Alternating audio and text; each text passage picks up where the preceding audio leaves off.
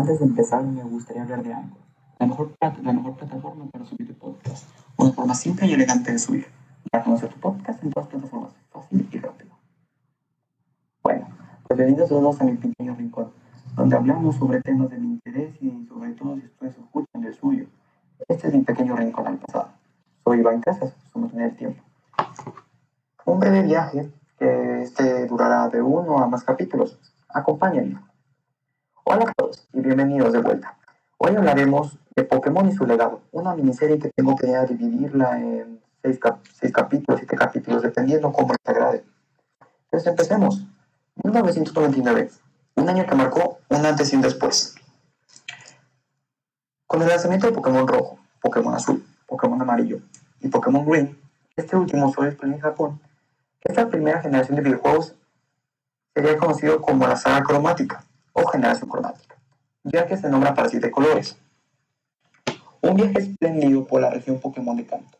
Todo empieza en Pueblo Planeta, donde nos da nuestro primer, nuestro primer compañero de aventura, en donde podemos elegir a Commander, el Pokémon tipo fuego, Squirtle, el Pokémon tipo agua, y por último, pero no menos importante, el Pokémon tipo planta veneno, el único Pokémon con doble tipo al inicio. Se nos dará a conocer también nuestro rival Green, el cual nos enfrentaremos varias veces durante toda nuestra aventura. Aparte de esto, nos, nos asignarán varias misiones. Por ejemplo, será llenar de Pokédex, una enciclopedia Pokémon que cuenta con 151 Pokémon. Para completarla, daríamos por completado el 100% de este juego. También a lo largo de nuestra aventura tendremos diferentes misiones. derrotar a un malvado, a un malvado equipo que quiera hacerse con Pokémon o simplemente tener que completar acertijos para poder seguir avanzando en el juego. Ese, por ejemplo, tenemos el acertijo del, del tercer gimnasio, o las diferentes claves que tendremos que conseguir en el quinto, o los teletransportadores del, del séptimo. Simplemente una aventura fantástica. Bueno, aquí me gustaría dar una pequeña pausa para hablar de TripAdvisor. Una estupenda aplicación para conocer de viaje o no conoces tu ciudad esta misma te enseñará puntos de interés en la ciudad, restaurantes cercanos y de, todo el tipo de comida que busques, hospedaje y cualquier otra necesidad que inicias durante tu viaje o tu estadía. Otra de sus funciones magníficas es planear un viaje participado. Un ejemplo, quieres viajar a Grecia, entonces puedes planificar qué lugares vas a, ir, vas a ir a comer, qué lugares quieres visitar, qué tickets necesitas comprar, todo eso. En lo mejor es que puedes pagarlo desde, directamente a la aplicación consiguiendo descuentos y puntos. Para así lograrte convertir en un geek sobre esto. Bueno, después de esta pequeña introducción, podemos seguir con la generación cromática. Durante la travesía enfrentaremos cuatro diferentes tipos de gimnasio, los cuales contamos con Brock, el primer gimnasio de Pokémon tipo roca, Misty, el segundo gimnasio de Pokémon tipo agua, de Surge, el rayo, el tercer gimnasio, Erika, el de el cuarto gimnasio, Kobe Shakito, de Veneno, en el quinto. Sabrina, en el sexto. También tenemos al, al senador variable del, del, tipo fuego Iván, de la Tierra. Este mismo siendo el líder de la organización llamada Equipo Rocket. El trata de conseguir todos los Pokémon para sí mismos. Un dato interesante de este amigo es que habrá varias misiones donde tendremos que invadir su base y así conseguir los Pokémon. También conseguiremos los misterios de los Pokémon tipo fósiles pero con una máquina nos ayuda a recuperar un poco más de ventana. Continuando con esto, después de enfrentar los ocho, los ocho gimnasios, conseguiremos nuestra medalla Pokémon, la cual será nuestra llave para poder enfrentarnos a la del mando. Es decir, en otras palabras, a la Liga Pokémon. Esta misma, esta misma es para demostrar nuestra valía y poder llegar a ser el maestro Pokémon o el campeón de nuestra región. Nos enfrentaremos con inevitable Golai, con Pokémon variables de tipo agua y hielo. También contará con uno que otro tipo psíquico, pero en su mayoría será un equipo, un equipo de agua, un equipo de Rain, como se llama en competitivo. También tenemos a Bruno con sus Pokémon de tipo luz. También contando con variaciones como Pokémon Steelix de tipo roca, o ya, en, en futuras batallas con tipos aceros y tipo veneno. Después tenemos al inolvidable Agatha, con sus tipos fantasmas y venenos, una, una, dura, una dura rival para enfrentar en esto. El último alto mando será Lance, el domador de dragones.